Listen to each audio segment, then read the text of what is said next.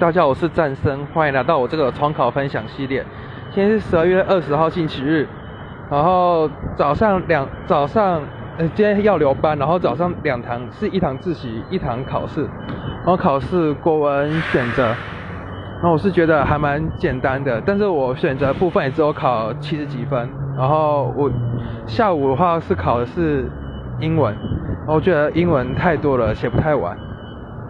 然后晚上我就是。我不知道为什么每次晚上我都一直拖拖拉拉的。今天晚上剪的头发，然后带回去读书的时候，发现没什么时间写英文作文了。然后今天的时间就一下子就过了。然后我今天的分享就到此结束，谢谢各位。